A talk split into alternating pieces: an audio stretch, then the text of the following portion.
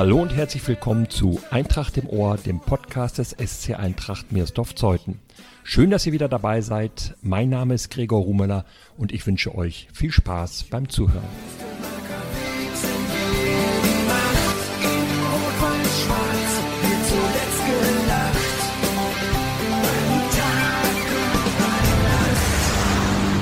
Er ist mehr als nur Förderer und Unterstützer der Eintracht. Er ist am Rande des Sportplatzes am Wüstemarker Weg aufgewachsen und kann deshalb mit Fug und Recht behaupten, dass die Eintracht seine Heimat ist.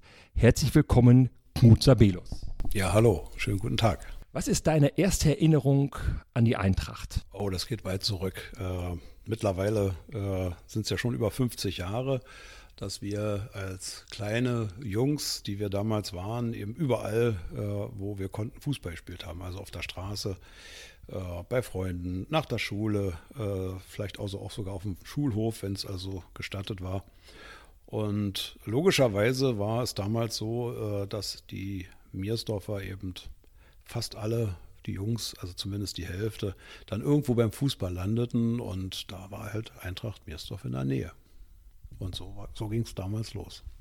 Das heißt, du hast dann auch selber in deiner Jugend Fußball gespielt bei der Eintracht?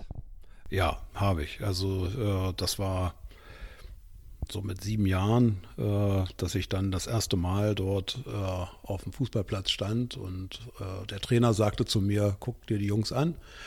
Äh, wenn du mit denen mithalten kannst, wenn du die ausstichst, dann darfst du also auch äh, mit auflaufen, dann darfst du also auch richtig mitspielen. So ging es damals los. Hm. Kann man sagen, dass Knut Sabelus ein großes Talent war? Oh, nein. Äh, leider nicht. äh, ich war äh, im Training, denke ich mal, recht passabel. Also da konnte ich recht gut mithalten, aber auf dem Platz, wenn es dann wirklich losging, als der Trainer mich aufstellte und ich dann neben meinen Freunden stand, äh, rutschte mir das Herz in die Hose. Muss ich ganz ehrlich sagen, ich war, würde man, heute würde man sagen, ein Schisser. ja, also ich hatte Angst und äh, das führte dazu, dass meine Leistungen echt nicht gut waren. Hast du denn dann bis zum Ende der, der Juniorenzeit im Fußball durchgehalten oder wie ging es dann weiter?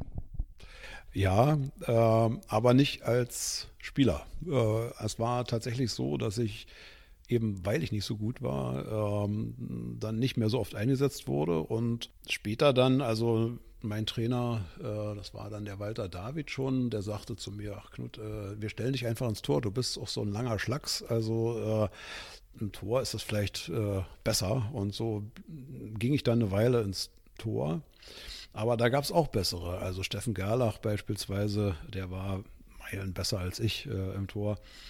Und äh, dann kam wiederum der Walter David zu mir und sagte, Mensch, also im Verein brauchen wir noch Schiedsrichter. Und so wurde ich Schiedsrichter. Und das habe ich dann bis zum Abitur gemacht, ja. Was warst du für ein Schiedsrichter? Einer, der viel kommuniziert hat, wie man das heute sagt, oder einer, der gerne mal und schnell die Karten gezogen hat? Ja, das ist mir besser gelungen. Also Schiedsrichter hat mir Spaß gemacht, äh, ist gut gelaufen. Äh, die hatten mich damals äh, doch dann auch im Blick. Äh, ich wurde gefördert, habe da also auch wirklich eindrucksvolle Erfahrungen gesammelt. Als Schiedsrichter ist es ja nicht leicht. Also du stehst auf dem Platz und hast eigentlich keine Freunde. Ne? Und relativ schnell musste ich also auch schon Spiele leiten von Leuten, die älter waren als ich, also Männermannschaften.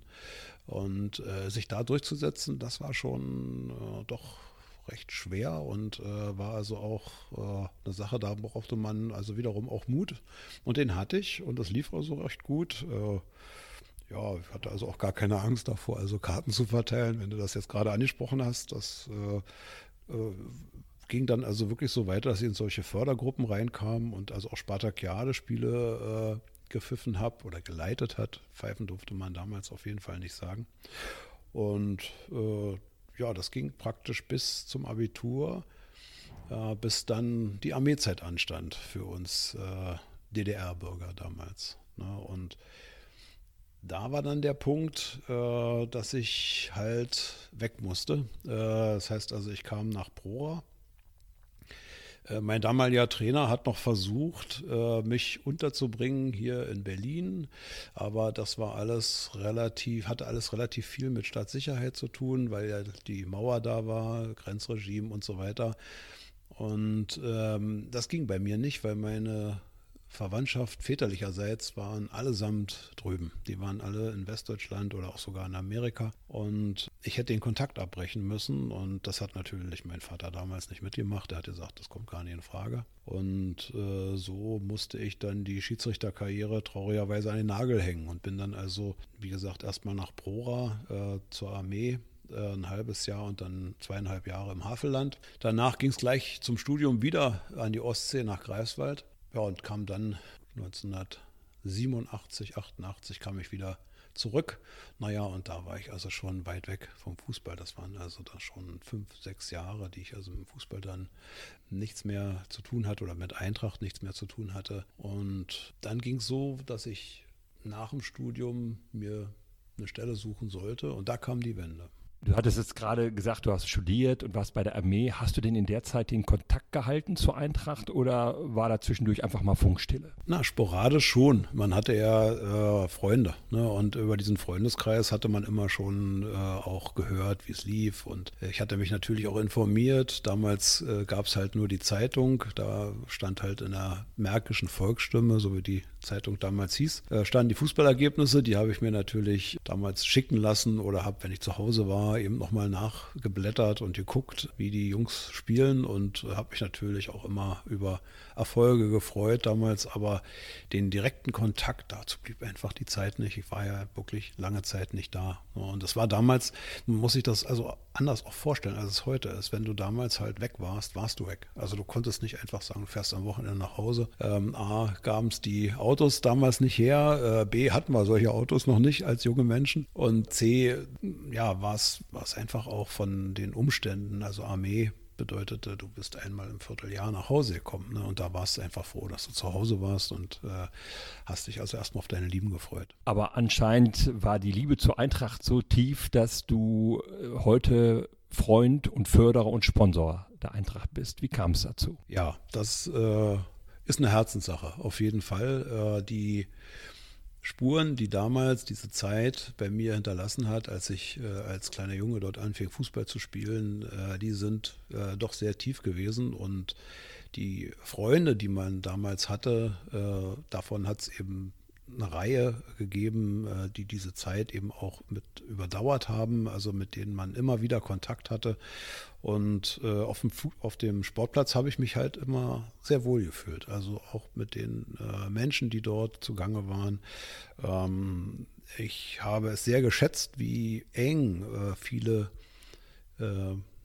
die man dort auf dem Platz traf, mit dem Fußball verwurzelt waren. Und ich hatte das, oder wir hatten damals eben auch äh, einen wirklich ganz engen Draht zu zwei, drei ähm, völlig engagierten äh, Mitgliedern im Verein und das hat, das hat damals ja eben diese tiefe Bindung äh, ausgelöst, würde ich sagen. Und heute ist es dann so, dass ich natürlich äh, seitdem ich selbstständig bin, das ist ja heute ist gut, das ist ja mittlerweile ja auch schon, ja, weiß ich, 25, 26, 27 Jahre her.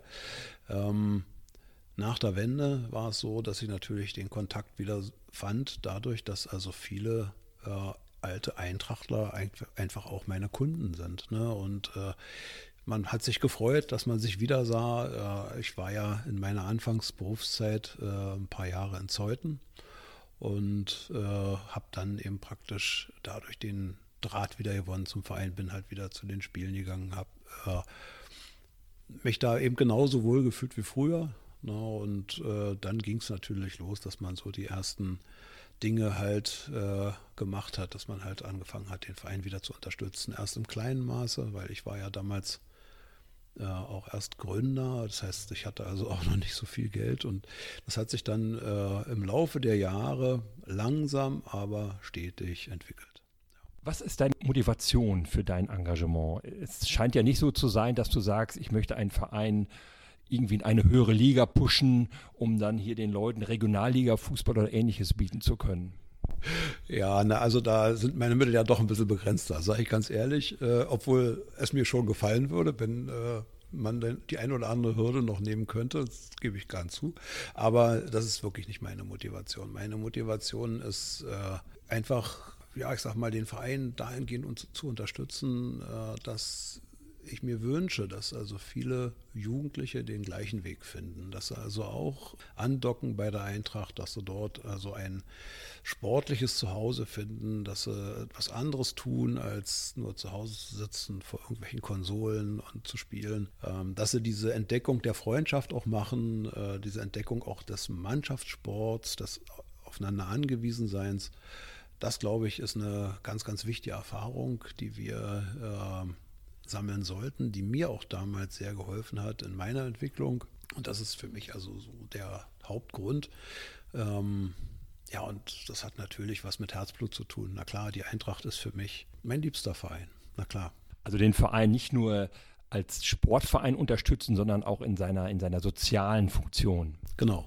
Genauso sehe ich das, dass Sportvereine spielen aus meiner Sicht eine sehr, sehr wichtige Rolle äh, in der Gesellschaft, äh, weil sie wie Schulen fungieren. Also äh, sie vermitteln ganz wichtige Werte, die in der Schule eben nicht vermittelt werden können. Und äh, diese Themen wie eben Respekt, Kameradschaft, dieses Helfen untereinander, das, äh, ich sag mal, Fürsorgliche auch, was man erlebt hat, auch unter Mannschafts Kameraden. Ne? Also ich kann mich gut erinnern, dass wir uns eben um jeden gekümmert haben, der im Spiel zum Beispiel verletzt wurde und so weiter, dass man also sich überlegt hat, wie kann man dem helfen. Also wenn der eine mal, weiß ich, ein gebrochenes Bein hatte zum Beispiel, dann haben wir dem die Hausaufgaben nach Hause gebracht und so weiter. Also das war damals absolut üblich und ich hoffe, dass es heute auch noch so ist. Ich denke, dass es bei vielen, die vielleicht nicht das Glück haben, so ein Elternhaus zu haben wie ich, äh, auch ähm, ein sozial sehr wichtiger Aspekt ist, dass man da irgendwo auch andocken kann. Es geht gerade in dieser Zeit nicht viel wegen Corona. Es kann kein Training stattfinden, es kann derzeit können keine Spiele stattfinden. Wie erlebst du diese Zeit? Zumal du ja auch als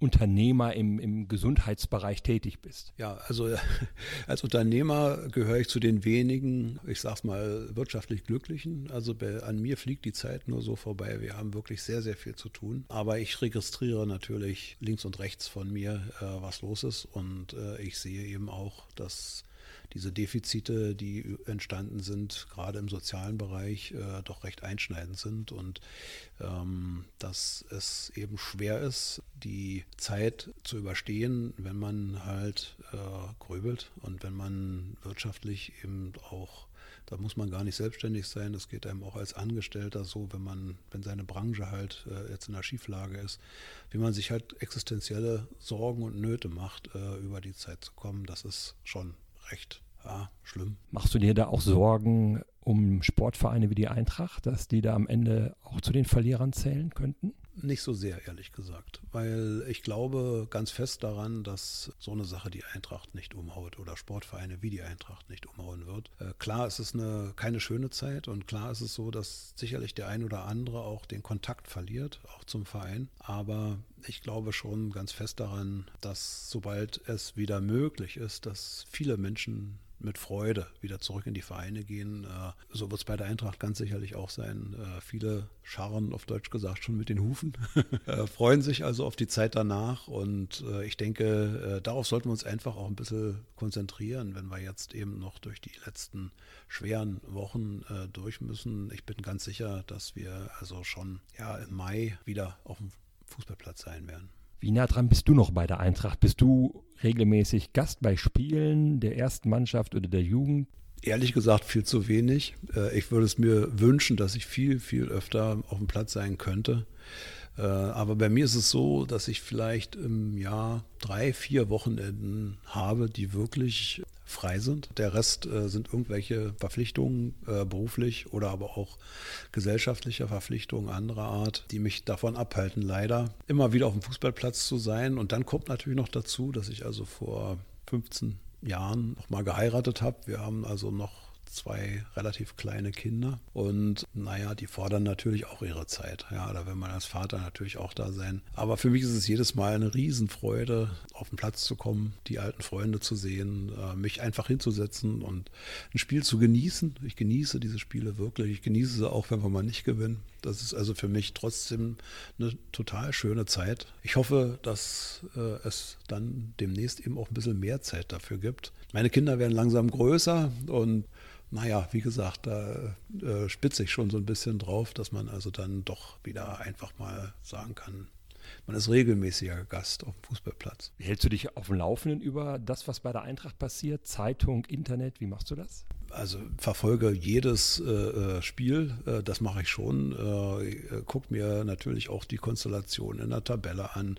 Ähm, bin bin äh, über ja die die Variables, wie man es heute sagt, also gut informiert, gucke die Verläufe der Spieler an und ärgere mich manchmal, freue mich aber auch äh, oft und äh, bin in der großen WhatsApp-Gruppe auch mit dabei und erfahre natürlich dann also auch immer über den Live-Ticker so richtig gut. Bin ich also äh, eigentlich so just in time äh, äh, über die Spiele auch informiert. Ja, da also, das ist ja heute elektronisch, Gott sei Dank, so, dass man da wirklich auch recht eng äh, dran ist an der Mannschaft, ja obwohl man nicht da ist. Du hast ja noch einen zweiten Verein, dem dein Herz geschenkt, das ist der FC Bayern München.